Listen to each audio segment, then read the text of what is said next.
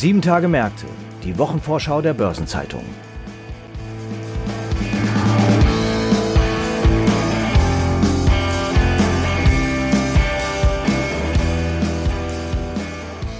Die Berichtssaison zum ersten Quartal flaut ab, dafür nehmen die Hauptversammlungen an Fahrt auf. Bei unserer Vorschau auf die kommende Woche werfen wir einen näheren Blick auf den angeschlagenen Wohnimmobilienkonzern Adler Group, der Quartalszahlen präsentieren wird, auf die anstehende Bilanzpressekonferenz der Otto Group sowie auf die Hauptversammlungen des Finanzberatungskonzerns MLP und der Immobiliengruppe Patricia. Und damit begrüße ich Sie sehr herzlich, liebe Hörerinnen und Hörer, zu einer neuen Folge von Sieben Tage Märkte unserer Wochenvorschau. Heute ist Freitag, der 27. Mai. Mein Name ist Christiane Lang und ich bin Redakteurin der Börsenzeitung. Unser erstes Thema ist die Zahlenvorlage der Adler Group und zu diesem Thema spreche ich mit meinem Kollegen Helmut Kipp, Redakteur im Unternehmensressort der Börsenzeitung. Hallo Helmut. Ja, hallo Christiane. Helmut, die Adler Group ist seit Monaten in den Schlagzeilen. Da geht es um den Vorwurf unsauberer Geschäfte und Bilanzfälschung, ein verwehrtes Testat und jetzt haben auch noch die Wirtschaftsprüfer von KPMG das Handtuch geworfen.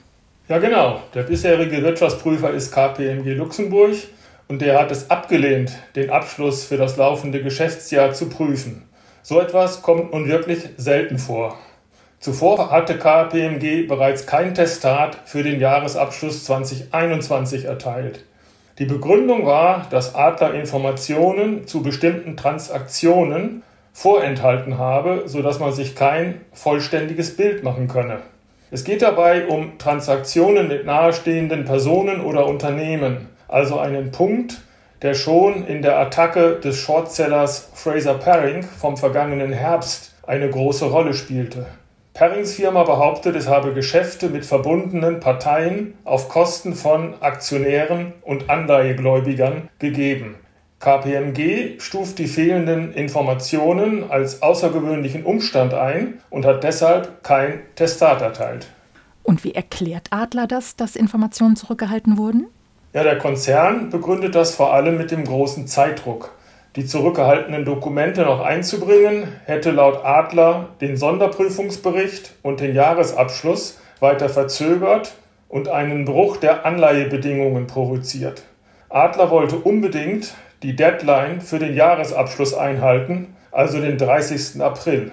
Das war von überragender Bedeutung, weil sonst 4,4 Milliarden Euro Bonds fällig geworden wären was das Unternehmen dann wohl an die Wand gefahren hätte. Und es war so schon ziemlich knapp. Man war wenige Stunden vom Bruch der Anleihebedingungen entfernt. Das ist natürlich ziemlich dramatisch, so kurz vor knapp, aber letztlich ohne Testat gibt es keinen Zugang zu Finanzierung. Wie geht es denn jetzt bei Adler weiter? Adler muss jetzt Mittelabflüsse anderweitig finanzieren, also im Wesentlichen aus vorhandener Liquidität und dem weiteren Verkauf von Immobilien. Außerdem stehen noch Forderungen aus, da kann auch noch Geld reinkommen. Ende April waren nach Firmenangaben gut 700 Millionen Euro in der Kasse, sodass die Aussperrung vom Bank- und Kapitalmarkt kurzfristig verkraftbar sein mag. Auf längere Sicht geht das aber nicht, weil der übliche Weg, auslaufende Bonds über neue Anleihen zurückzuzahlen, versperrt ist. Problematisch ist nun allerdings, dass der Zinsanstieg die geplanten Verkäufe von Immobilien erschweren kann. Große Wohnungskonzerne halten sich momentan mit Akquisitionen eher zurück. Also eine wirklich schwierige Situation. Und jetzt gibt es noch eine zweite Hiobsbotschaft und die betrifft die Tochter Consus Real Estate. Ja genau, Consus ist die Tochter für Immobilienprojekte, die seit Monaten in den Schlagzeilen ist, weil wichtige Bauvorhaben kaum vorankommen. Consus hat nun durch Abschreibungen und Verlustübernahmen aus Bauprojekten das Eigenkapital verbraucht, sodass eine sogenannte Verlustanzeige nach Aktiengesetz fällig ist. Als Grund nennt Adler gestiegene Baukosten und verringerte Projektvolumina. Adler muss nun die Bilanz sanieren, was möglichst ohne Einsatz von Cash geschehen soll. Adler selbst hat den Goodwill aus der Konsusübernahme in der Bilanz für das letzte Jahr weitestgehend abgeschrieben. Und was sagt die BaFin zu dem Ganzen? Die BaFin sagt, dass sie die erhobenen Vorwürfe gegen Adler ernst nimmt. Die Finanzaufsicht führt seit Monaten ein sogenanntes Bilanzkontrollverfahren. Sie prüft also, ob die Bilanzierung korrekt ist. Dieses Verfahren läuft noch. Und die Staatsanwaltschaft Frankfurt hat Medienberichten zufolge strafrechtliche Ermittlungen aufgenommen. Helmut, die Aktie steht ja schon länger unter Abgabedruck. Es scheint aber so, als ging es immer weiter nach unten. Ja, das stimmt. Inzwischen bewegt sich der Aktienkurs unter 5 Euro. Vor einem Jahr waren es noch etwa 25 Euro. Damit ist die Marktkapitalisierung auf weniger als eine halbe Milliarde Euro kollabiert.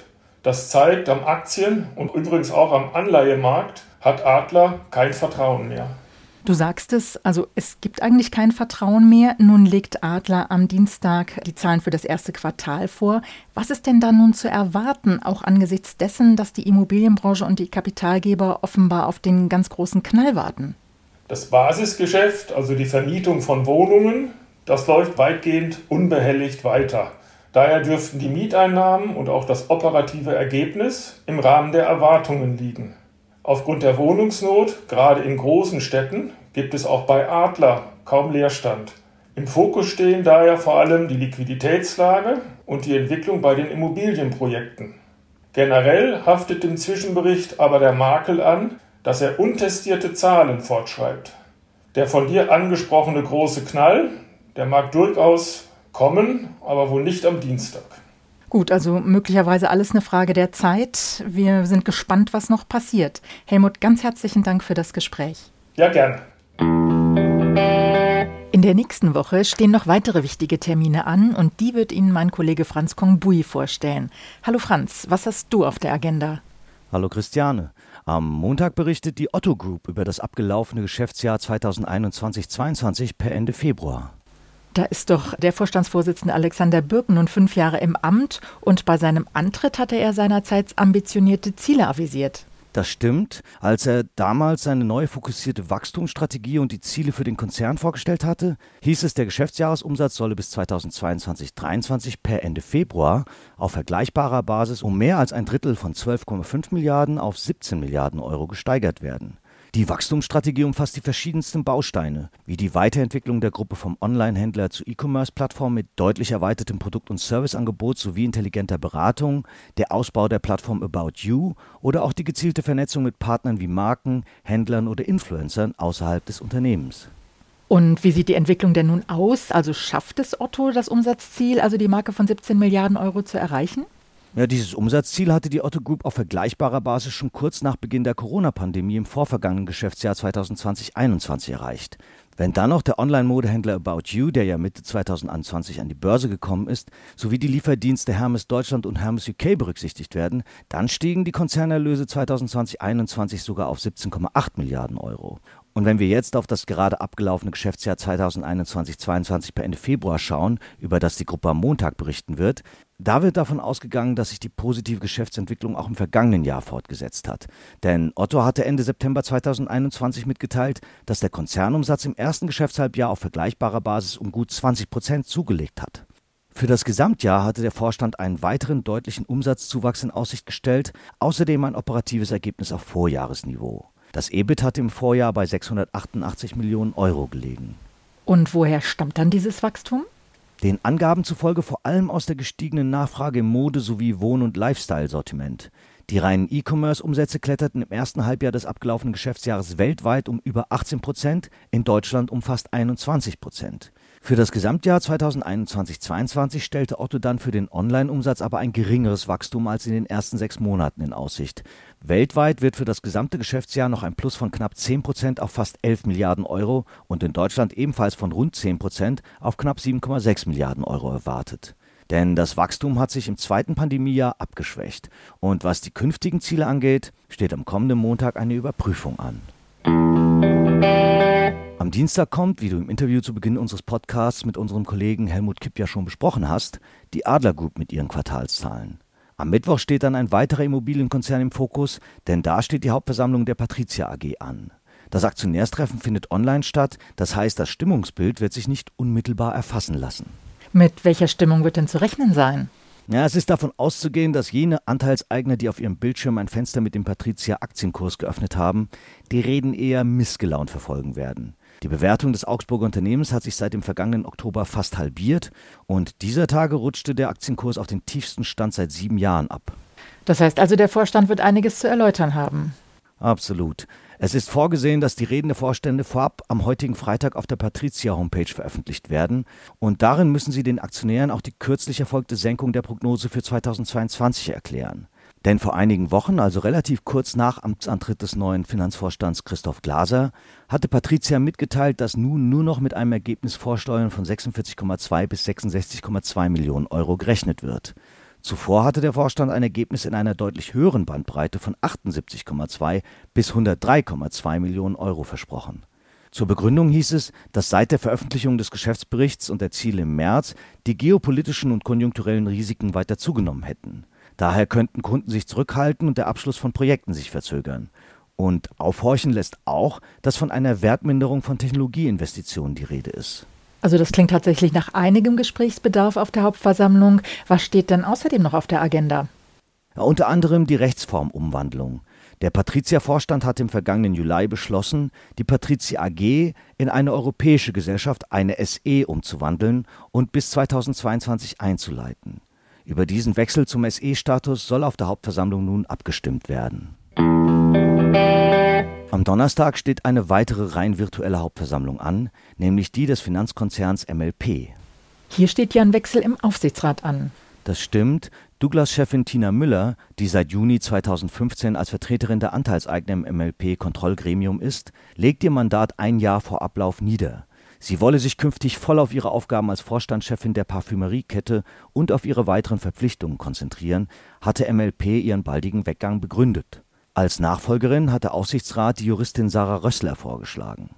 Sie hatte gut 20 Jahre bei der Huck Coburg in Führungspositionen gearbeitet, davon acht Jahre im Vorstand mit Zuständigkeit unter anderem für Rechnungswesen, Controlling und Risikomanagement. Im Juni 2021 schied sie aus auf eigenen Wunsch, wie es von dem Versicherer hieß, um mehr Zeit für die private Lebensplanung zur Verfügung zu haben. Und was sind die weiteren Punkte neben dieser Personalie? Zum einen sollen die Anteilseigner die Ermächtigung zur Aufstockung des Grundkapitals bis 2027 verlängern. Und dann, natürlich ganz wichtig, dürfen sich die Aktionäre über eine Dividendenerhöhung für das Geschäftsjahr 2021 freuen. Vorstand und Aufsichtsrat schlagen 30 Cent die Aktie vor, nach noch 23 Cent im vergangenen Jahr. 2021 hatte MLP ja dank unerwartet stark gestiegener erfolgsabhängiger Vergütungen im Vermögensmanagement deutlich besser abgeschnitten als 2020. Insgesamt sollen knapp 33 Millionen Euro des Bilanzgewinns 2021 ausgeschüttet werden, der insgesamt knapp 39 Millionen Euro beträgt. Die restlichen gut 6 Millionen Euro wandern in die Gewinnrücklagen. Die kommenden sieben Tage haben aber auch noch weitere bedeutsame Termine und Ereignisse zu bieten und es werden auch wichtige Konjunkturindikatoren veröffentlicht.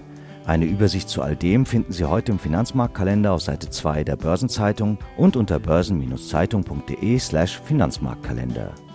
Daneben ist das folgende noch erwähnenswert. Am Montag beginnt die Hannover Messe, die bis einschließlich Donnerstag andauert. Derweil ist in den USA die Börse wegen des Memorial Day feiertagsbedingt geschlossen. Am Dienstag findet der Wirtschaftstag des CDU-Wirtschaftsrates statt und die Wissenschaftsakademien überreichen ihre Stellungnahme für den G7-Gipfel. Zur Wochenmitte wird über den Kfz-Absatz in den USA im Mai informiert. Der Kongress des Bundesverbandes der Energie- und Wasserwirtschaft 2022 wird in Berlin abgehalten. Die dreitägige Innenministerkonferenz startet in Würzburg. Die Bank of Canada verkündet ihren Zinsentscheid.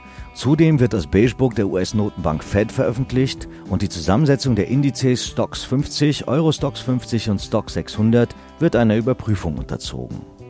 Am Donnerstag bleibt die Börse in Großbritannien feiertagsbedingt geschlossen. Am Bundesgerichtshof werden Urteile zur Haftung von Internetplattformen für Urheberrechtsverletzungen erwartet. Der Bundesverband E-Commerce und Versandhandel Deutschland hält eine Online-Pressekonferenz zu Umsätzen und Kaufverhalten nach drei Monaten Ukraine-Konflikt ab und die UN-Umweltkonferenz Stockholm Plus 50 beginnt in der schwedischen Hauptstadt, fünf Jahrzehnte nachdem die Stockholm-Konferenz von 1972 die Umwelt erstmals an die Spitze der internationalen Agenda gesetzt hatte.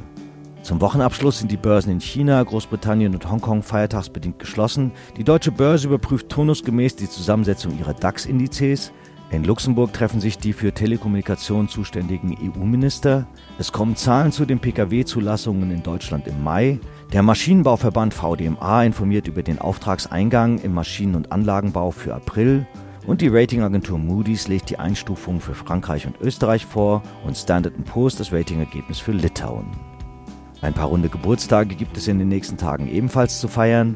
60 Jahre alt werden François-Henri Pinault, über seine Familienholding Artemis, Großaktionär des Luxuskonzerns Kering, der CFO von Südzucker Thomas Kölbel, Klaus Wiekock, ehemals Vorstand bei der Fürstlich-Kastellsche Bank und Stefan Ruprecht, ehemals Vorstand bei damals noch Haug und Aufhäuser. Seinen 65. Geburtstag begeht Michael Bockelmann, vormals Vorstandschef des Genossenschaftsverbandes.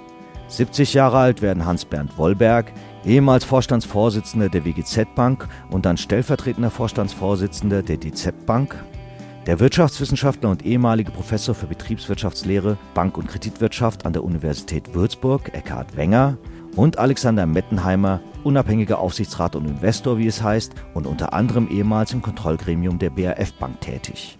Seinen 80. Geburtstag feiert der vormalige Präsident der amerikanischen Handelskammer in Deutschland, Fred Irwin, und 85 Jahre alt wird Klaus Michael Kühne, Mehrheitseigentümer von Kühne und Nagel, seit kurzem Großaktionär der Lufthansa und auch als Investor am Hamburger Sportverein beteiligt. Artikel zu Geburtstagen und Personalien finden Sie auf der Personenseite der Börsenzeitung.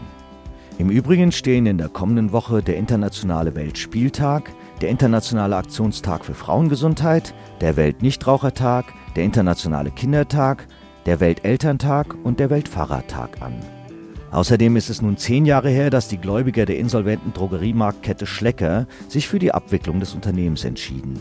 20 Jahre ist es her, dass der im MDAX notierte Luftschiffbauer Cargolifter Insolvenz anmelden musste und vor 50 Jahren trat das Transitabkommen zwischen den beiden deutschen Staaten BRD und DDR in Kraft.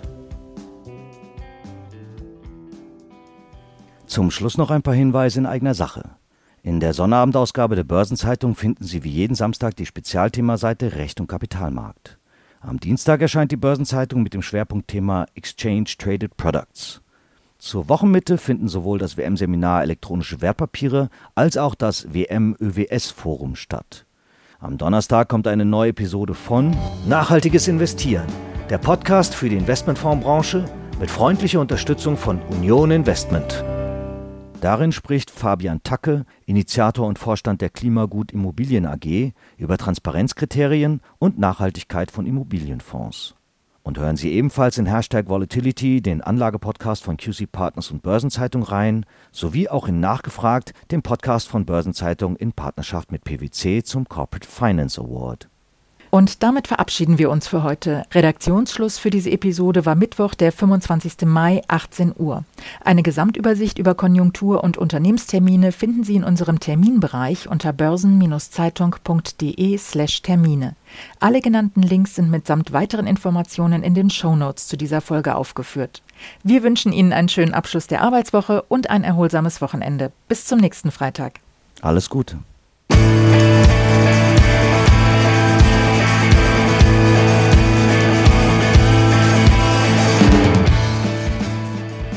Sieben Tage Märkte, die Wochenvorschau der Börsenzeitung.